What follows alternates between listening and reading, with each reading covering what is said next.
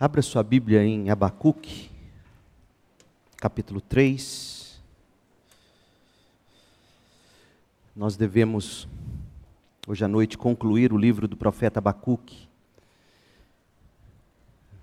Deus permitindo, no próximo domingo a gente retoma Atos dos Apóstolos, pela manhã e à noite, o livro do Gênesis. Mas hoje à noite eu quero falar sobre a arte de ter fé quando a alma é ancorada. Verso 3, até o final do capítulo. Vejo Deus atravessar os desertos, vindo de Edom.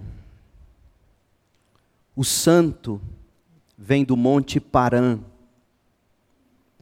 seu esplendor envolve os céus e a terra se enche de seu louvor. Sua vida é radiante como o nascer do sol, raios de luz saem de suas mãos, onde está escondido o seu poder. A peste marcha diante dele e a praga vem logo atrás. Quando ele para, a terra estremece, quando ele olha, as nações tremem.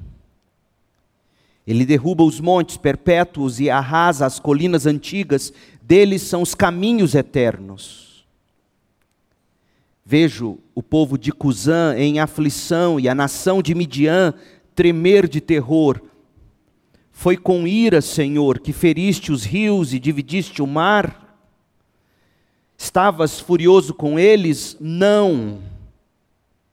Vinhas em tuas carruagens vitoriosas, Pegaste teu arco e tua aljava cheia de flechas e dividiste a terra com rios. Os montes viram e tremeram e as águas avançaram com violência. O grande abismo clamou e levantou bem alto as mãos. O sol e a lua pararam no céu, enquanto tuas flechas brilhantes voavam e tua lança reluzente faiscava marchaste pela terra com ira e furioso pisaste as nações. Saíste para resgatar teu povo, para libertar teus ungidos, esmagaste a cabeça dos perversos e os descobriste até os ossos. Com tuas armas destruíste o líder dos que avançavam como um vendaval, pensando que o povo fosse presa fácil, marchaste sobre o mar com teus cavalos, e as águas poderosas se agitaram. Estremeci por dentro quando ouvi isso. Meus lábios tremeram de medo, minhas pernas vacilaram e tremi de terror. Esperei em silêncio, ou esperarei em silêncio, pelo dia em que a calamidade virá sobre os nossos invasores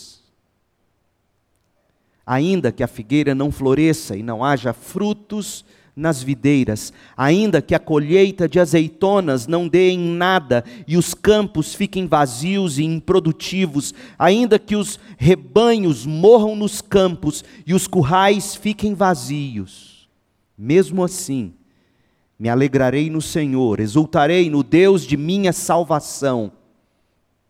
O Senhor soberano é minha força ele torna meus pés firmes como os da corça, para que eu possa andar em lugares altos.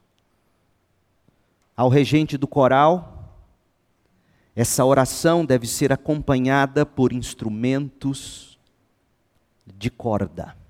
Essa é a palavra do Senhor. Clarice Lispector, romantista e contista brasileira, nascida na Ucrânia, mas que viveu no Brasil, renomada entre os da literatura brasileira. Ela viveu de 1920 a 1977. Morreu com apenas 57 anos. Era habilidosíssima na arte da escrita introspectiva. Foi ela quem disse o seguinte, abre aspas: O medo é a maior das doenças, porque paralisa o corpo e a mente. Fecha aspas. O medo é a maior das doenças porque paralisa o corpo e a mente. Você se simpatiza com essa afirmação? Para se ter uma ideia, Kim Basinger, lembra dela?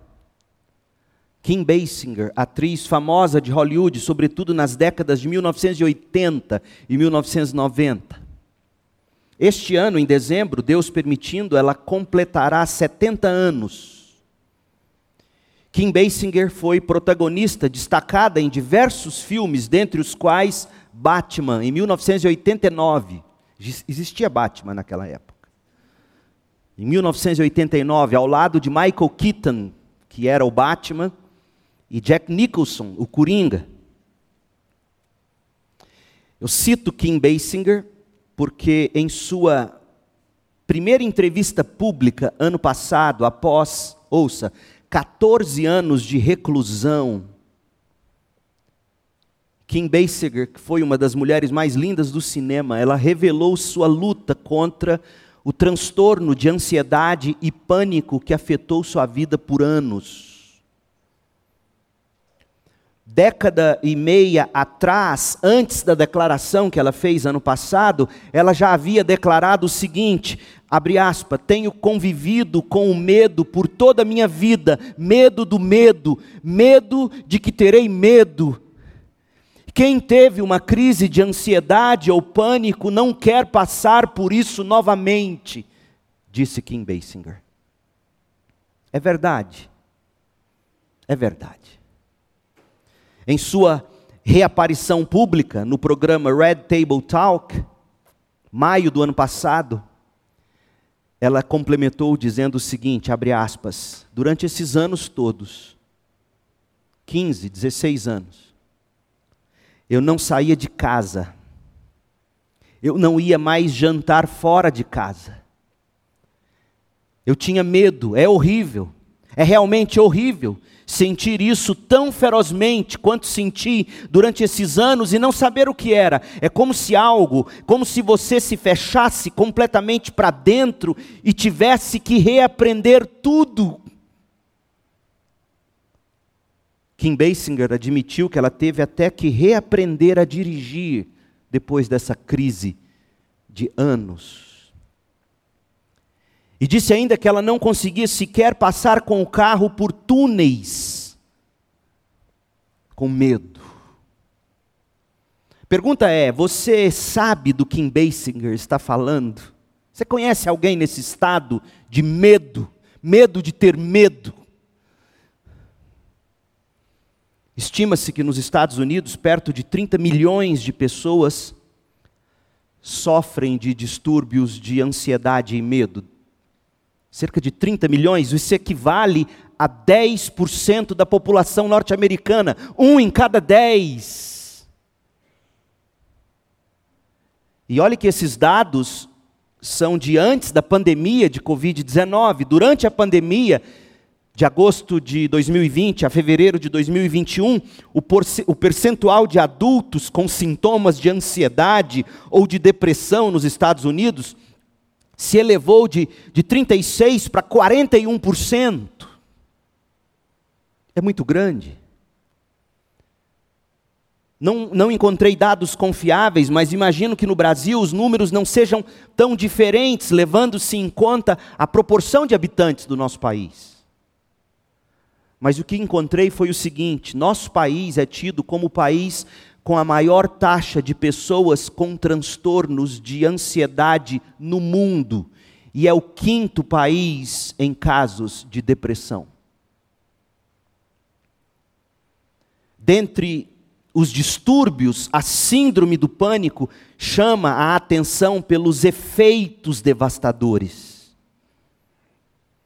Marcelo Aguiar, que é bacharel em teologia e, psicólogo, ele escreveu o seguinte, abre aspas, a síndrome do pânico se caracteriza pelo surgimento de uma intensa sensação de medo sem que exista qualquer objeto de medo. As crises, quase sempre muito fortes, ocorrem de maneira imprevisível, sem uma razão aparente. E ele continua. Uma pessoa que sofra um ataque de pânico pode sentir de repente o aceleramento dos batimentos cardíacos, dificuldade em respirar, suor excessivo, enjoo, sensação de calor ou frio, formigamento, tremor, medo de morrer ou desmaiar, arrepio, tontura, é uma sensação de distanciamento do ambiente que a cerca. Todas essas sensações duram poucos minutos e acabam desaparecendo da mesma forma que surgiram, mas são o bastante para abalar o indivíduo. As crises podem aparecer e reaparecer a qualquer hora e em qualquer lugar. Fecha aspas. Só quem teve sabe o que é isso.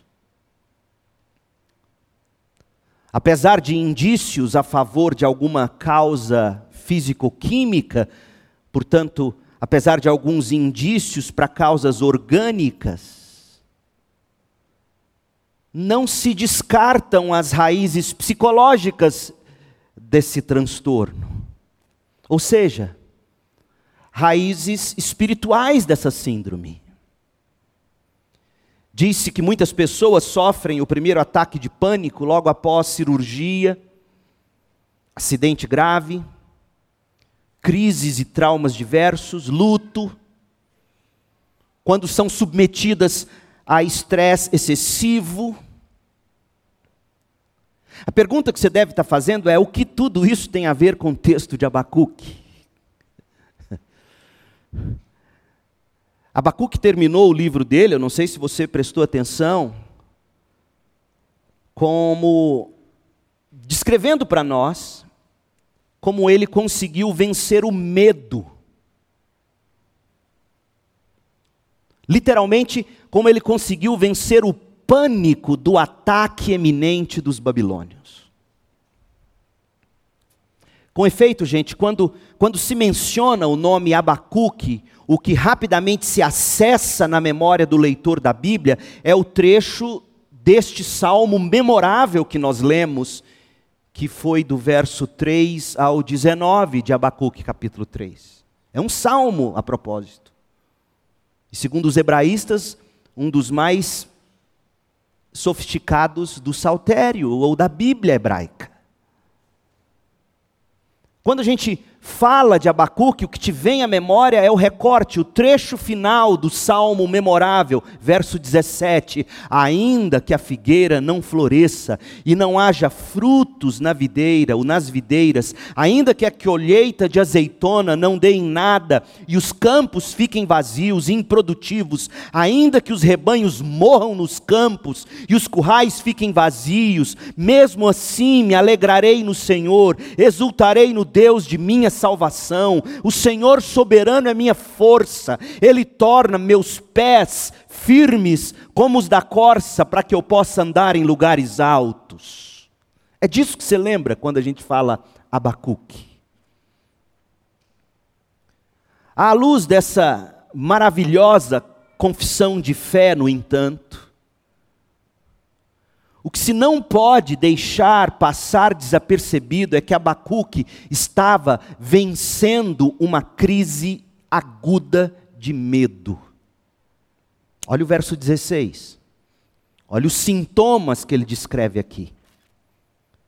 Estremeci por dentro quando ouvi isso, sobre os ataques de Deus contra os egípcios quando os, os, hebreus deixavam o Egito a caminho de Canaã.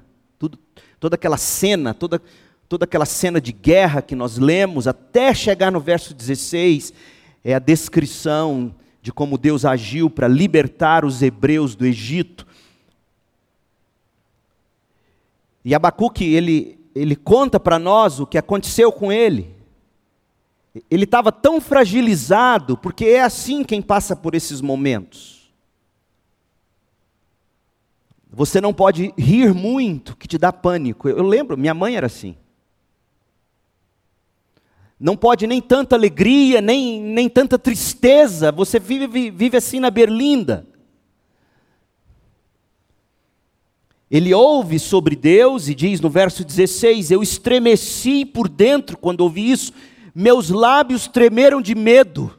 minhas pernas vacilaram e tremi de terror. Esperarei em silêncio pelo dia em que a calamidade virá sobre nossos invasores, sobre os babilônios.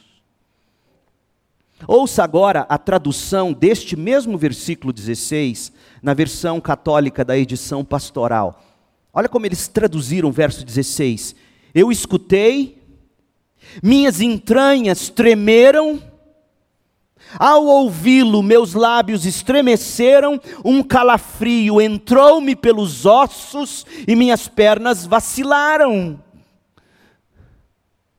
Ora, gente, assim mesmo como descreve Abacuque, é que o medo atua no corpo de quem está numa crise aguda de medo. Como diz Clarice Lispector, afeta a cabeça, afeta o corpo. O medo é sim capaz de paralisar e de destruir. Contudo, recorde-se, a esperança de Abacuque no Deus de Israel foi o que possibilitou ao profeta vencer o medo. E desse modo terminar seu livro com uma nota tão reconfortante. A gente lê o verso 17, esse é o problema de nós lermos a Bíblia escolhendo as partes que a gente quer ler. E não fazendo como Lutero dizia que a gente tem que fazer para entender um texto da Bíblia, agarrar no chifre dele e dizer: Eu só te largo quando eu te entender. Para isso Deus te deu cérebro.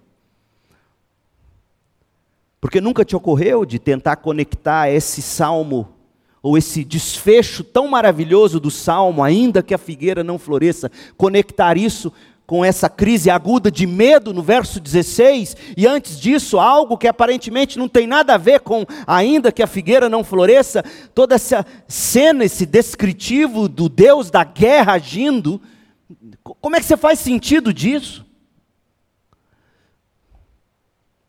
Graças a Deus que o livro não termina com a nota do medo agudo do profeta, termina com ainda que a figueira não floresça, ainda que não aconteça nada como como se espera de bem que aconteça, ainda assim eu exultarei no Deus da minha salvação. Ele, o Senhor soberano, é a minha força. Ele torna os meus pés firmes como os da corça, para que eu possa andar em lugares altos.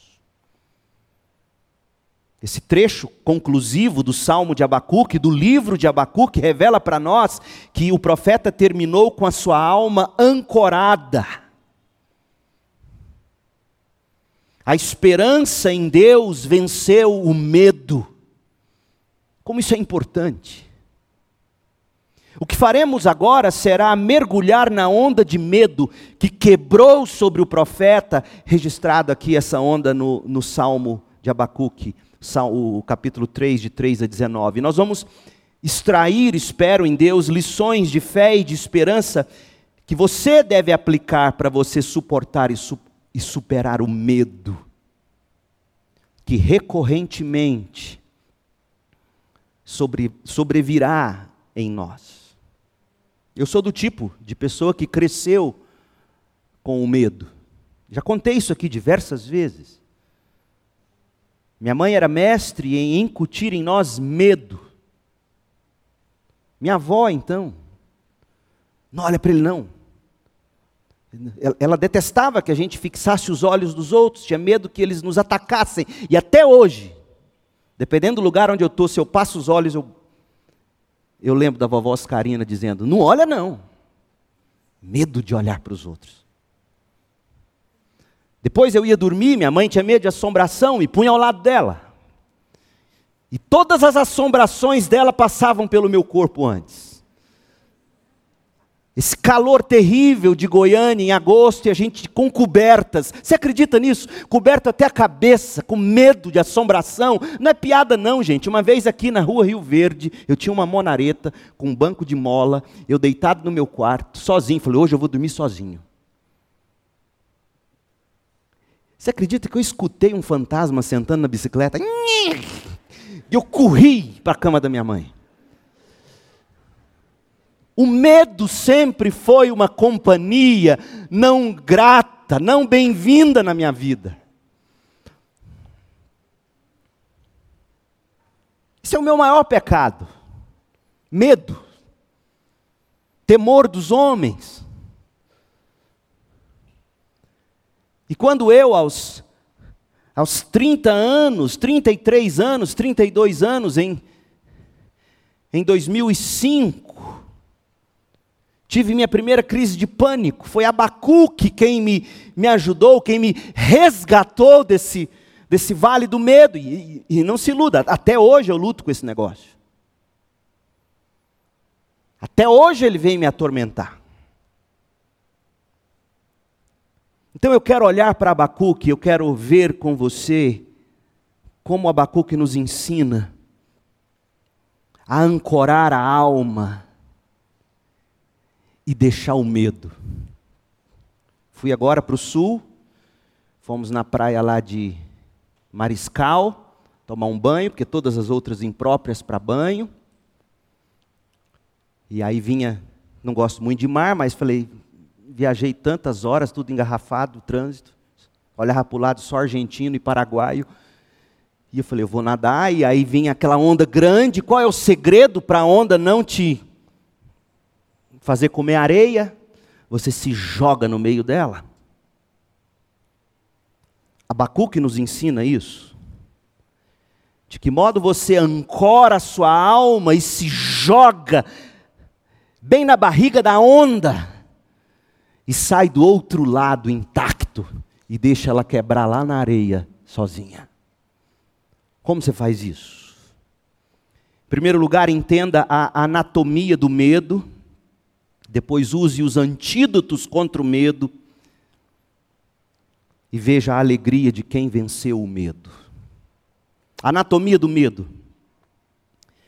Se, se nós tivéssemos sobre a mesa apenas o versículo 16,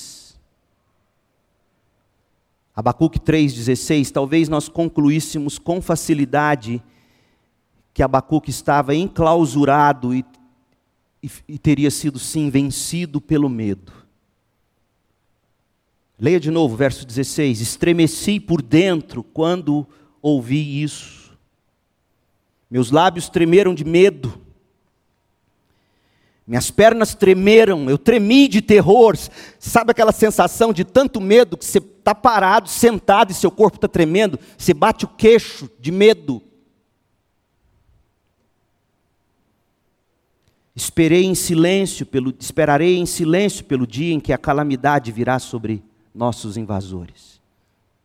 Realmente, gente, se acabasse aqui o livro de Abacuque, a gente poderia concluir facilmente que o profeta estava preso em amarras, tomado pela ansiedade, amargando sintomas como calafrio, vertigens, sudorese, taquicardia, comuns a um ataque de pânico.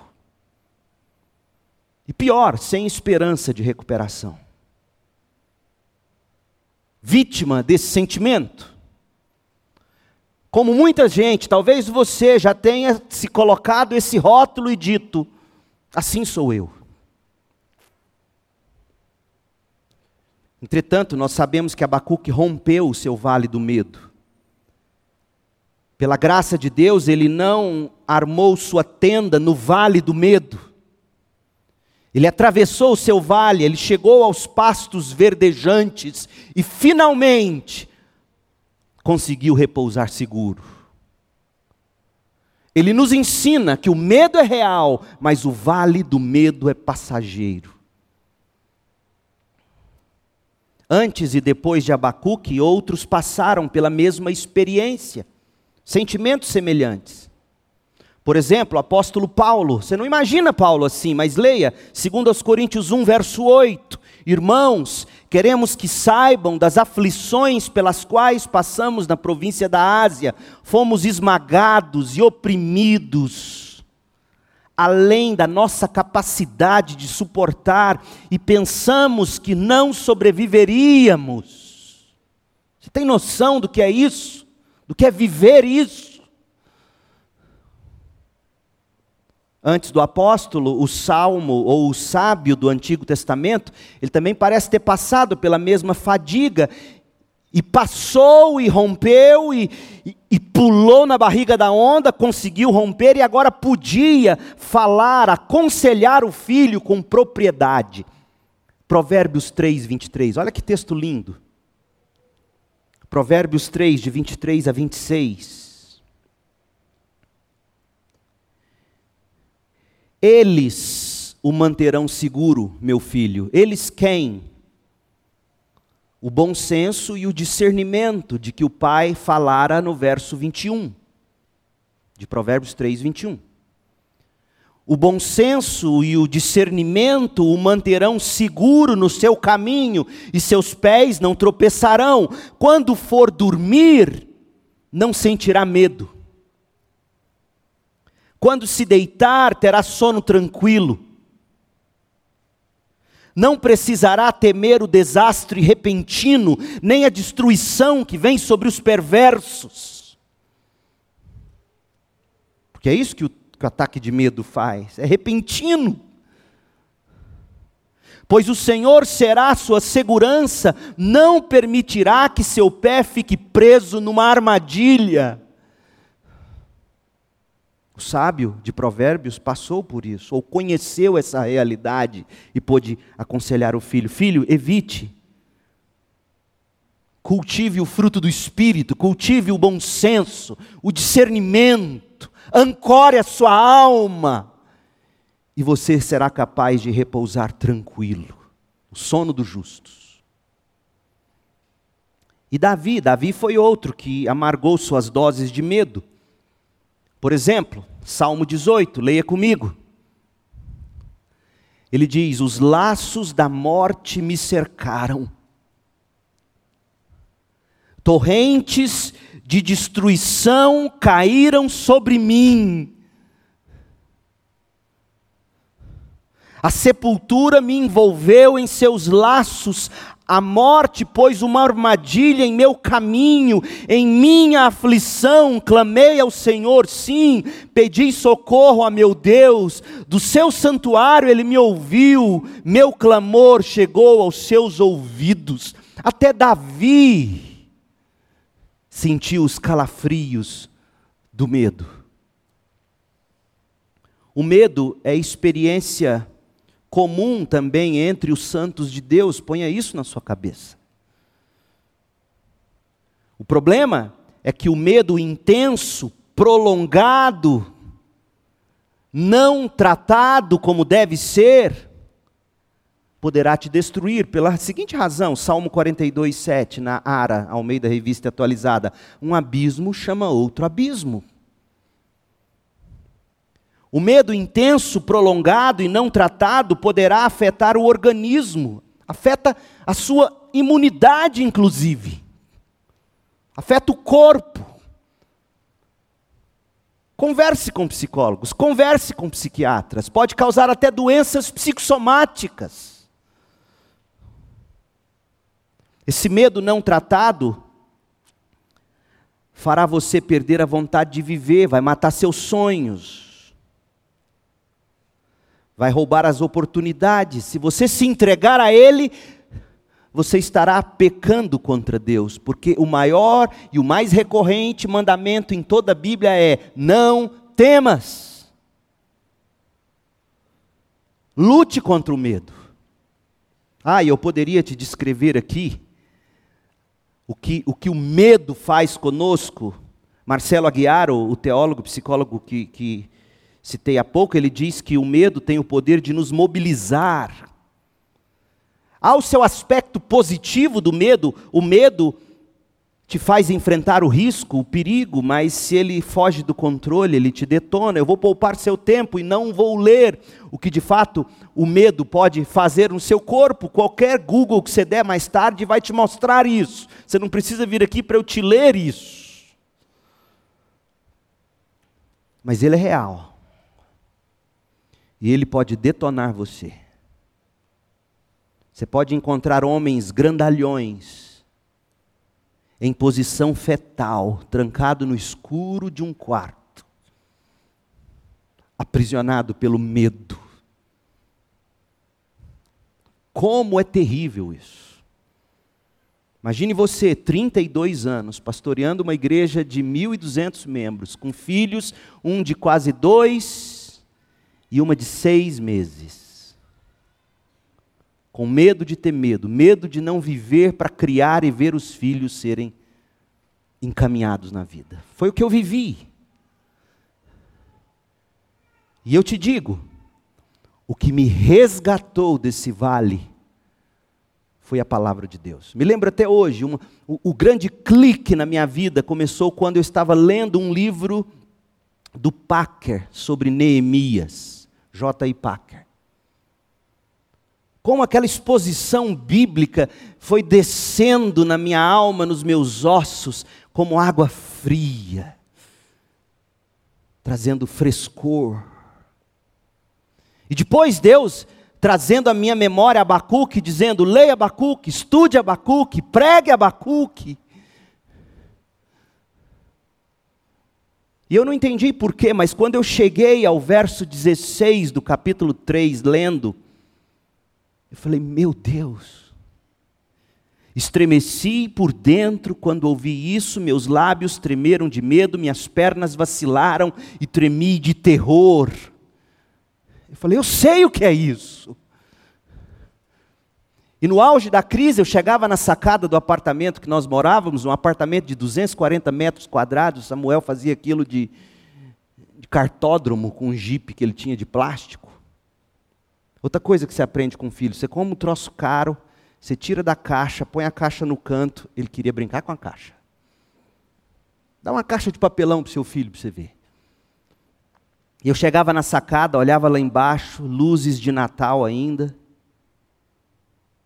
25 de dezembro de 2005, eu não enxergava nada, apenas um borrão com pânico. Oh, meu povo, isso mata, é terrível. E eu lembrava da minha mãe. E eu pensava, meu Deus, é o mesmo caminho de morte. Estremeci por dentro quando ouvi isso, meus lábios tremeram de medo, minhas pernas vacilaram e tremi de terror. Essa é a anatomia do medo. O medo fora do controle, fora do limite, tem poder para te destruir. Tinha razão, portanto, Clarice Lispector, quando disse que o medo é a maior doença, porque paralisa o corpo e a mente. Mais ainda, o salmista, um abismo chama outro abismo. É por isso que o imperativo mais usado na Bíblia, que sai da boca de Deus, é: não temas. A pergunta agora é: como não temer? Afortunadamente, o capítulo 3 de Abacuque não se resume a uma confissão de fraqueza e de medo agudo, momentâneo por parte do profeta. Abacuque nos dá aqui o antídoto contra o medo. Abacuque, de fato, temeu quando ele antecipou no coração dele as atrocidades que Judá sofreria na mão dos babilônios. Mas Abacuque superou o medo quando ele se volta para Deus com fé. Porque é isso que o medo faz. O medo cria um, você cria um imaginário de possibilidades. E de repente você se vê ali perdido nesse matagal, desse imaginário que, que te detona, e, e você precisa de outro, você precisa do resgate de Deus, te levando para a verdade. Por isso, Paulo vai dizer em Filipenses, texto que lemos hoje cedo, Paulo diz: Olha, pense no que é verdadeiro, não nessas imagens mentirosas que te matam, que, que te arrastam para a morte. Abacuque ele superou o medo quando ele se volta para Deus com fé. E esse movimento, nesse movimento, o profeta nos apresenta o antídoto contra o medo. A primeira coisa que Abacuque faz, e é aqui que está aquela conexão da qual eu disse momentos atrás. Antes de dizer ainda que a figueira não floresça e, e, e dar esse grito de louvor maravilhoso,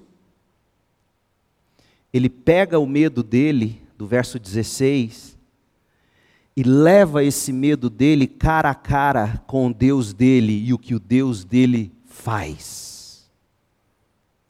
Veja, o imaginário dos babilônios que estava detonando com ele, aí ele cria um outro imaginário com base no que ele conhecia da revelação bíblica, a libertação dos hebreus do Egito, como Deus tratou de libertar aquele povo, e é, é disso que se trata esse salmo. É Abacuque passando para a alma dele um recorte da história da redenção e dizendo: Ó oh, minha alma, esse é nosso Deus, não temas. Por isso que você já viu como criança se encanta com histórias? Histórias têm o poder de de fazer uma criança romper com o medo dela. A gente vai ficando bobo na medida em que a gente cresce, a gente vai, vai perdendo a fé da criança, que entra na história, que conhece a história e diz: Uau! Abacuque conta para ele mesmo, para sua própria alma, quem é o Deus dele. E aí Abacuque traz o medo dele no verso 16 e termina dizendo: Esperarei em silêncio, porque esse Deus que agiu em favor dos hebreus, tirando-os do Egito, é o meu Deus. Aí ele pode dizer: ainda que a figueira não floresça. Mas eu estou te antecipando para você entender onde nós estamos no ponto aqui. A primeira coisa que Abacuque faz, ele pondera sobre a soberania e o poder de Deus na história. Olha os versos 3 a 5. Abacuque 3, de 3 a 5, Abacuque, ele puxa na memória recordações a respeito dos grandiosos feitos do Senhor por ocasião do êxodo de Israel do Egito rumo a Canaã. Verso 3: Vejo Deus atravessar os desertos vindo de Edom, o santo vem do monte Parã, regiões de onde vinham os inimigos de Israel. E aí vem o interlúdio, um selar, uma pausa. Seu esplendor envolve os céus e a terra se enche de seu louvor. Sua vinda é radiante como o nascer do sol. Raios de luz saem de suas mãos. Onde está escondido seu poder? A peste marcha diante dele e a praga vem logo atrás. Lembra das pragas do Egito? Lembra? Abacuque está rememorando isso para sua própria alma. É isso o que a alma com medo tem que aprender a fazer, puxar na memória as recordações de quem Deus é, do que Deus fez, faz e fará. Você tem que apresentar para sua alma de novo e de novo quem é o seu Deus, o que ele faz, o que ele fez, o que ele fará, e só assim você será capaz de aquietar sua alma. Mas é lamentável, porque uma das coisas que a gente primeiramente faz quando a gente atinge um estágio como esse de ansiedade e de medo e de tudo mais, é não querer ouvir de Deus, é não querer ler sobre Deus, é não querer trazer ao coração as coisas de Deus, quem Deus é.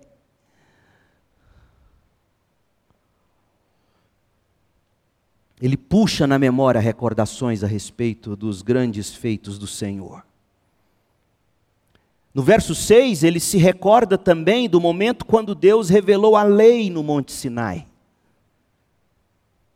Quando ele para, diz o verso 6, a terra estremece. Quando ele olha, as nações tremem, inclusive Babilônia. Ele derruba os montes perpétuos e arrasa as colinas antigas, deles são os caminhos eternos. Ele se recorda do Deus que se revela. Quem é esse Deus? De fato, quem são as nações? O que são aquelas coisas que estão nos causando medo? Nada.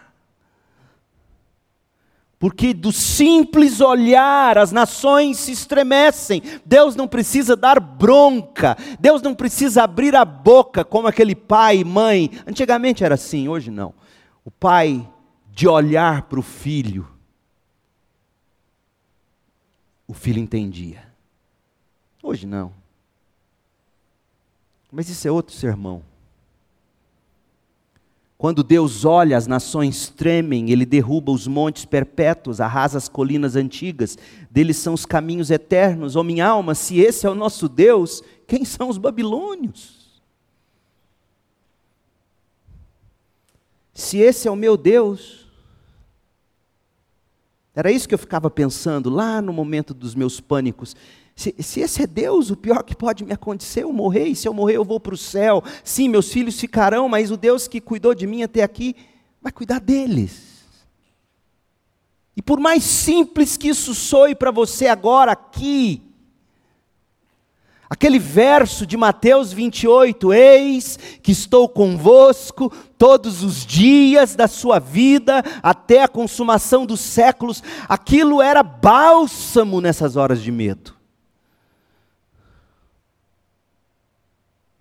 É por isso que quando você lê o Peregrino, a alegoria que você tem que ler pelo menos uma vez por ano, que John Bunyan escreveu, o cristão, quando ele está lá na, no meio de todo o pavor e angústia, ele encontra alguém com uma chave no peito, a chave das promessas de Deus no peito. É isso que Abacuque está fazendo. Ele está sacando as promessas de Deus, ele está recordando sobre quem Deus é, quem são as nações, o que são os problemas diante de quem Deus é. Ele puxa na memória recordações sobre os feitos de Deus, ele se recorda do momento quando Deus revelou a lei no Monte Sinai, e terceiro, no verso 7, ele ele rememora como as nações no deserto tremiam de medo quando ouviam falar que os hebreus estavam caminhando na direção deles rumo a Canaã. Verso 7: Vejo o povo de Cusã em aflição e a nação de Midian tremer de, de terror. Ele coloca o medo no lugar certo. Medo tem que ter aquele que tem em Deus um juiz. Mas eu, eu sou cordeirinho. Em Cristo eu sou amigo de Deus, em Cristo eu sou filho de Deus. E esse meu Deus em Cristo, como o próprio Cristo diz, ele não quebra a cana quebrada, ele não apaga o pavio que está fumegando para pagar, ele, ele cuida. Um dos livros que eu ouvi agora nas férias, ouvi no audiobook, Richard Sibes, o sermão dele sobre esse texto de Mateus, Martin Lloyd Jones, recomendando o livro, diz: esse livro sarou-me da angústia profunda. Martin Lloyd Jones, angústia profunda. Você não imagina um homem daquele com isso. E ele chamava Sibes de doutor da alma. Fiquei preso no engarrafamento, indo de Maringá para a praia. Levamos 22 horas para fazer um trecho que levaria oito. Meu povo, você acha que eu me descabelei? Eu escutei John Piper, eu escutei Richard Sibes, escutei o livro inteiro que faltava quando eu não desejo Deus. Escutei Richard Sibes, o trânsito, e, e a alma sendo alimentada. Então é isso que você tem que fazer. Você tem que dizer para sua alma: quem tem que temer, quem tem que ter terror, é aqueles contra quem Deus mesmo vem como juiz. Porque Cristo, lá na cruz, foi aquele que tomou sobre si toda a ira de Deus. Para que você e eu, agora pela fé, possamos nos ajuntar debaixo das suas asas, como pintinho de galinha protegido. É isso que você tem que dizer para a sua alma. E não é uma vez só, não, é de novo, é de novo, é toda hora. Eis que este que vos fala sabe muito bem o que é pregar para a alma e parece que bate numa pedra de gelo e você continua com medo. Mas você não pode desistir. É Abacuque aqui rememorando como as nações devidamente temiam e tremiam diante da notícia de que o povo do Deus de Abraão, Isaac e Jacó estava marchando na direção deles. Como se não bastasse, Abacuque, ele vai do verso 8 ao 15 agora refletir sobre, sobre como Deus controla a natureza. Como Deus controlou a natureza em favor do seu povo Israel, verso 8: Foi com ira, Senhor, que feriste os rios e dividiste o mar? Estavas furioso com eles? Não, vinhas em tuas carruagens vitoriosas. Sabe quando a carruagem passa na, na, no veio d'água e, e, como que abre caminho? Eu adorava brincar com um carrinho na enxurrada. Eu pegava os carrinhos de plástico, cortava no fundo. Quem é desse tempo, levanta a mão. Enchia de brita e amarrava com arames. O carro ficava pesado. Punha uma linha na frente e vinha. Aí chovia, era uma maravilha. Essa época do ano, chuva, era uma delícia correr na enxurrada. Menino hoje não pode. Fiquei sabendo outro dia que você não pode beber a primeira chuva, porque tem não sei o quê. Quer dizer, enfim. Eu era mais sadio do que hoje. Adorava beber água de enxurrada. E aí vinha o carrinho, você vinha com o carrinho na enxurrada assim, passava rápido, chup, e no que o carrinho passava, abria assim, ó, chup, ficava. E eu pensava, pronto, é minha Mercedes. Abacuque está brincando com as palavras, está falando, não, quando eu abri o mar vermelho, não estava nem com raiva, não. Fui eu passando com a minha carruagem vitoriosa. Chum, joguei as águas para os lados e meu povo atravessou. É isso que se faz com a sua alma na hora do medo. Você a leva para Deus, você reflete sobre as ações de Deus. Pegaste o teu arco, a tua aljava cheia de flechas, dividiste a terra com rios os montes viram e, e, tremeram, e as águas avançaram com violência. O grande abismo clamou e levantou bem alto as mãos. O sol e a lua pararam no céu, enquanto tuas flechas brilhantes voavam e tuas lanças reluzentes faiscava, marchaste pela terra com ira e furioso, pisaste as nações, saíste para resgatar teu povo, para libertar teus ungidos, esmagaste a cabeça dos perversos e os descobriste até os ossos, com tuas armas destruíste o líder dos que avançaram como um vendaval pensando que o povo fosse presa fácil, marchaste sobre o mar com teus cavalos e as águas poderosas se agitaram que Abacuque está fazendo aqui? Abacuque coloca o medo dele face a face com essas lembranças de quem Deus é e o que Deus faz. Ô crente, é isso que você tem que aprender a fazer. Você tem que conhecer sua Bíblia a tal ponto que na hora do pavor você sabe puxar na memória recordações de quem Deus é, e aí você apresenta o seu medo a esse Deus. Depois de tudo isso, ele vai dizer no 16: Estremeci por dentro, quando ouvi isso, meus lábios tremeram de medo, minhas pernas vacilaram e tremi de terror. Esperei em silêncio, ou esperarei em silêncio, pelo dia em que a calamidade virá sobre nossos invasores, e ele não falou mais nisso. E aí vem o seu salmo: ainda que a figueira não floresça, e não haja frutos na videira, ainda que a colheita de azeitona não dê em nada, e os campos fiquem vazios e improdutivos, ainda que os rebanhos morram nos campos e os currais fiquem vazios, mesmo assim me alegrarei no Senhor, exultarei no Deus da minha salvação. O Senhor soberano é minha força Ele torna meus pés firmes como os da, da corça, para que eu possa andar em lugares altos. Gente, o antídoto contra o medo para nós, homens e mulheres do século 21, continua sendo o mesmo. Conhecer e confiar no Deus soberano revelado na Bíblia Sagrada. Campbell Morgan foi o pastor que pastoreou a capela de Westminster antes de Martin Lloyd Jones. Campbell Morgan, num dos seus sermões, disse algo magnífico no sentido do que a gente está vendo aqui. Ele escreveu assim, abre aspas, nossa alegria é proporcional à nossa confiança. Sua alegria depende de sua confiança em Deus, é isso que ele está dizendo. Nossa alegria é proporcional à nossa confiança. Nossa confiança é proporcional ao nosso conhecimento de Deus. Como isso é verdade?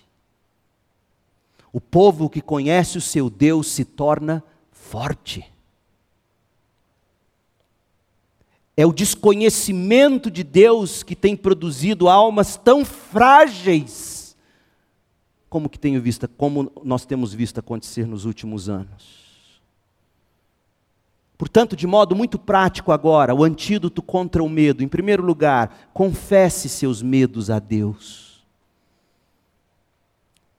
Confesse seus medos a Deus, leve seus medos a Deus, dê nomes.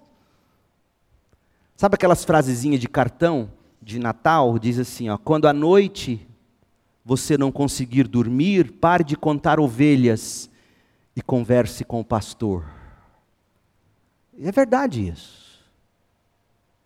Pare de, de remoer seus medos, pegue seus medos e diga-os a Deus, de preferência com palavras bíblicas que você tem guardado aí no coração.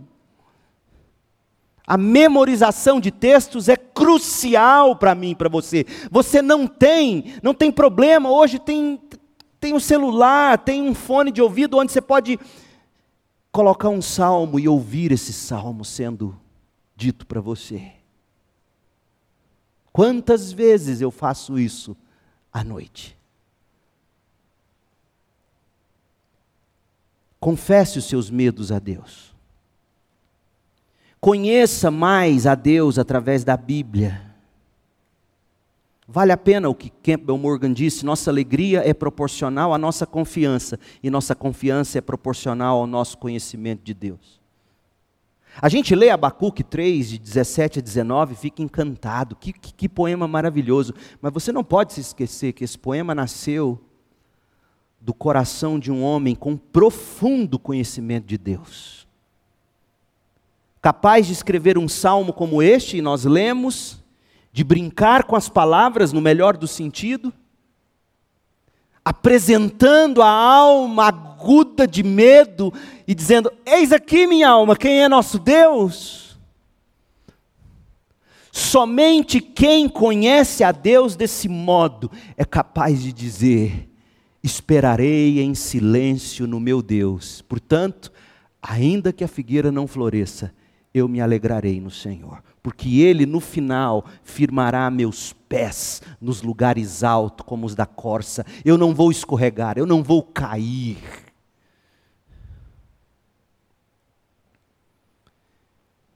Coloque sua vida nas mãos de Deus. Foi isso que Davi fez quando ele escreveu algo maravilhoso em um de seus salmos: entregue seu caminho ao Senhor, confie nele e ele o ajudará.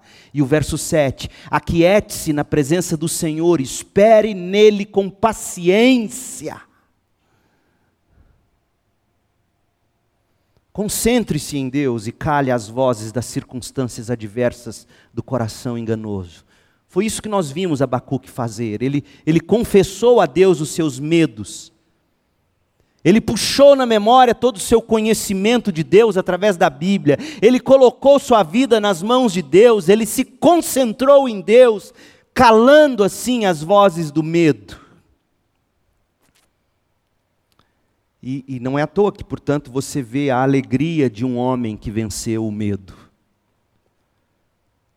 O livro não termina em tom de medo, termina em tom de fé. Ainda que a figueira não floresça, ainda que não haja frutos nas videiras, ainda que a colheita de azeitonas não dê em nada, ainda que os campos fiquem vazios e improdutivos, ainda que os rebanhos morram nos campos e os currais fiquem vazios, ainda que o Brasil vá para o buraco, ainda que eu perca tudo, mesmo assim, me alegrarei no Senhor, exultarei no Deus de minha salvação. O livro termina descrevendo um homem firme, inabalável no Senhor, apesar das circunstâncias. Inabalável, porque ele diz no verso 19: O Senhor soberano é a minha força, ele torna os meus pés firmes como os da corça, para que eu possa andar em lugares altos. Não, eu fico pensando, lendo esse texto, abra comigo em Judas a penúltima carta do Novo Testamento. Não tem como você olhar para esse texto e não se lembrar do que, do que Judas escreveu a partir do verso 24. Os pés firmes em lugares altos, como os da corça, é, para nós significa o que Cristo comprou para nós com a sua obra gloriosa na cruz do Calvário. Pense agora, Abacuque 3,19, os pés firmes como os da corça nos lugares altos, que não escorregam, não tropeçam, não caem, chegam ao destino. Abacuque entendeu que é isso que importa. O que importa, em última instância, não são celeiros cheios. Não é a conta gorda no banco em última instância, o que importa não é nem a saúde. Em última instância, importa Cristo ser o seu tesouro, a sua justiça, aquele que firma os seus pés. A gente veio de casa para cá ouvindo Elvis Presley, os hinos, ele cantando.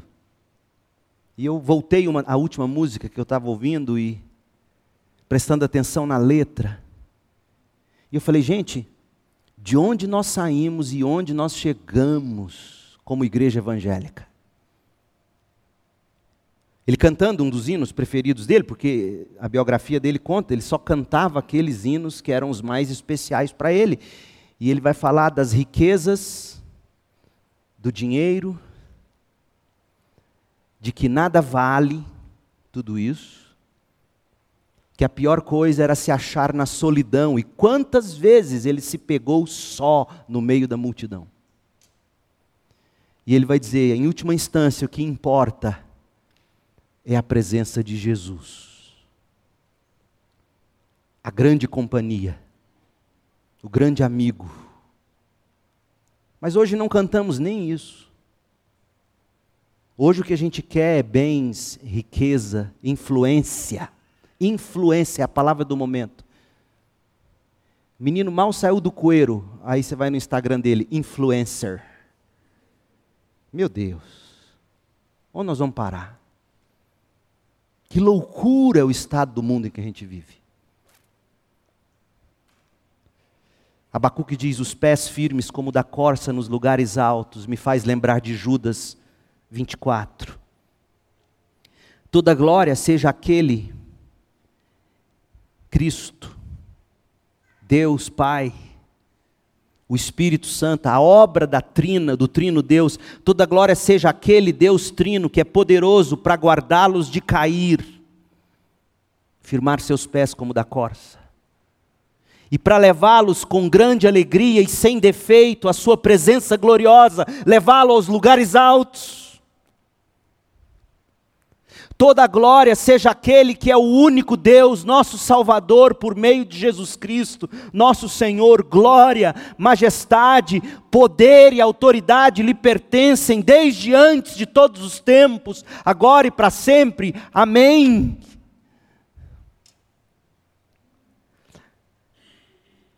Sabe por quê que Judas glorifica a Deus pela glória de Deus, pela majestade de Deus, pelo poder de Deus e pela autoridade de Deus. Sabe por quê? John Piper falando sobre esse texto diz isso. Por que que nessa doxologia de Judas, por que que nessa conclusão ele está glorificando a Deus pela glória, pela majestade, pelo poder e pela autoridade, de tantas coisas, de infinitas coisas pelas quais Deus pode ser glorificado. Por que, que Judas escolheu esses, essas quatro qualidades para exaltar a Deus? Glória, majestade, poder e autoridade. E Piper responde: porque são essas coisas, precisamente, que estão envolvidas para Deus nos guardar e nos levar até Ele, sem cair e tropeçar. Glória, majestade que encanta os nossos olhos cala os desejos do pecado diante de beleza tão maravilhosa como é a do nosso Deus. Glória, majestade que encantam, poder que nos seguram e autoridade que rege a nossa vida. Abacuque não tinha esse vocabulário do Novo Testamento, mas Judas tinha. E o que Judas está dizendo é exatamente o que Abacuque diz no 3,19. Só que Abacuque ainda não tinha essa vivência da revelação progressiva de Deus. Nós temos. Abacuque termina o livro dele dizendo para nós que o que importa na vida não são os campos cheios, celeiro cheio, saúde, riqueza, vida encaminhada. O que importa na vida é seus pés serem firmados e você chegar seguro à presença gloriosa de Deus. Aprenda isso, crente. Porque se você entende que só esta coisa é necessária, você já vai se ver sem tantos temores, tantos temores, como os que estão assolando o coração de todos nós nos últimos tempos. Frite na frigideira todos os medos que nós estamos deixando borbulhar na alma nos últimos tempos. Daqui 100 anos, nada disso existirá mais. Que loucura, olha, olha, a loucura do nosso coração. Nós somos capazes de deixar o nosso coração ser escravizado por coisas, como Deus disse Jesus disse a, a Marta: Marta, Marta, você está agitada por tanta coisa, uma só é necessária: ter os pés firmes como os da corça e chegar nos lugares altos. Abacuque entendeu isso. Poder dizer ainda que a figueira não floresça, ainda que não haja frutos na videira, ainda que não haja animais no curral, ainda que morram, ainda que eu perca todas as minhas economias. Mesmo assim eu me alegrarei no Senhor e exultarei no Deus da minha salvação. Deixa eu te dizer uma coisa. Não é minha experiência que autentica a veracidade dessa palavra. A palavra autentica a sua autoridade, mas esse que está pregando para você, vive todos esses medos, sabe inclusive o que é pânico, o que é ter que tomar dois miligramas de Rivotril para conseguir dormir no auge da crise. E que até hoje teme que isso volte. Eu sei, por experiência própria, que quando você se agarra a esse Deus e apresenta a sua alma medrosa, quem é esse Deus, você encontra lugar firme para os seus pés. E eu concluo com ninguém menos do que Jesus. Porque foi exatamente isso que Jesus ensinou aos discípulos amedrontados a esperança de Abacuque em Deus, a alma de Abacuque ancorada em Deus, o justo vivendo pela sua fé em Deus, na vida e na obra de Cristo, capacitou Abacuque a vencer o medo e vai te capacitar. E foi o que Jesus disse. João 14, versos de 1 a 6. Não deixem que o seu coração fique aflito. Essa mesma palavra, aflito, é a palavra que Jesus usa sobre a alma dele lá no Getsemane. Minha alma está aflita. E aqui ele diz: Não deixe sua alma ficar aflita. Como, Jesus? Como eu consigo vencer o medo, Deus? Creia. Creia em Deus, apresente sua alma, os medos, chame o medo da sua alma e esfregue na cara dele quem é o seu Deus. E creia em Deus, creia também em mim. Na casa de meu pai há muitas moradas, se não fosse assim, eu lhes teria dito. Eu vou preparar lugar para vocês, e quando tudo estiver pronto, virei buscá-los para que estejam sempre comigo onde eu estiver. Vocês conhecem o caminho para onde eu vou? Não sabemos, Senhor, não sabemos para onde o Senhor vai, disse Tomé. Como podemos conhecer o caminho? Jesus disse. Eu sou o caminho, eu sou a verdade, eu sou a vida. Ninguém vem ao Pai senão por mim. Olhe para Cristo hoje à noite e, e aprenda a dizer isso para sua alma, minha alma. Vamos olhar para o que Cristo padeceu no Getsemane. Alma angustiada até a morte. Pai, se possível, afaste de mim esse cálice, mas não seja como eu quero, seja como tu queres. Olhe para ele na cruz, com sede. Olhe, olhe para ele na cruz, sentindo o abandono do Pai, Deus meu, Deus meu, por que me desamparaste? Olhe para ele sofrendo toda a escuridão do pecado que caía sobre ele, e literalmente o, o dia se tornou noite. E ele enfrentou tudo isso, para que eu e você, quando chegarmos nas noites escuras da alma, a gente possa encontrar a luz que nos tira de lá. Creia em Deus, creia também em mim. E sabe o que é mais maravilhoso? Esse, essas, esse lugar que Jesus disse que foi preparar, ele já preparou. Você se lembra? A gente pregou sobre esse texto aqui. Você fica imaginando que Jesus está lá no céu preparando casa até hoje. Não é isso, não. Já foi feito, ele já veio, ele já ressuscitou. Vou preparar lugar para vocês, e quando tudo estiver pronto, virei buscá-los. Ele ressuscitou, ele veio, ele foi, mas ele virá de novo. Como que ele preparou para nós morada? Como que ele abriu para nós o novo e vivo caminho? Pela sua morte, sepultamento e ressurreição. Eu e você podemos colocar o coração nisso. Para mim, não tem melhor maneira de terminar esta série em Abacuque do que citando este poema, Oração da Noite. Finda-se este dia que meu pai me deu, sombras vespertinas cobrem já o céu, ó oh, Jesus bendito, se comigo estás, eu não temo a noite, vou dormir em paz com os meus pecados eu te entristeci, mas perdão te peço por amor a ti. Sou humano e fraco, livra-me do mal, e em sossego tenho sono e paz real. Guarda o marinheiro no violento mar, e ao que sofre dores queiras confortar. Ao tentado, estende tua mão, Senhor, manda ao triste e aflito o teu consolador pelos pais e amigos, pela santa lei, pelo amor divino, graças te darei. Ó oh Jesus, aceita minha petição e seguro durmo sem perturbação. Oremos. Ó oh Jesus bendito, Salvador maravilhoso, Deus que tomou o nosso lugar.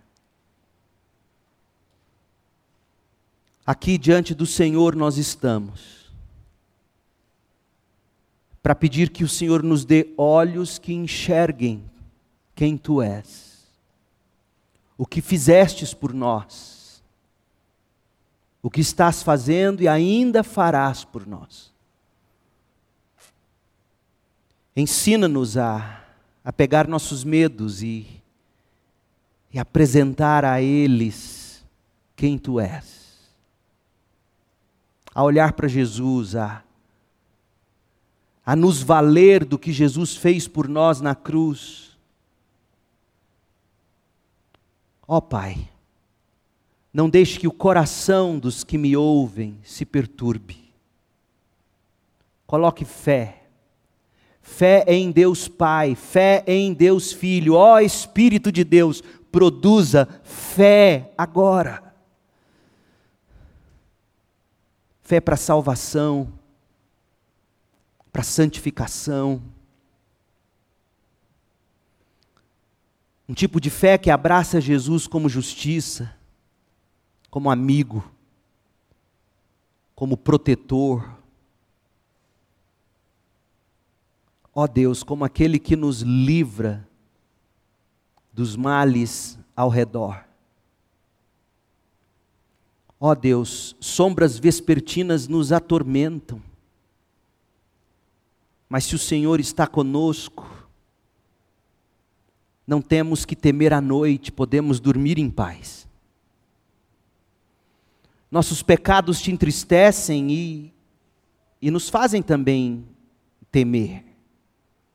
Somos humanos, somos fracos, por isso pedimos: livra-nos do mal, para que possamos ter sossego, sono e paz real.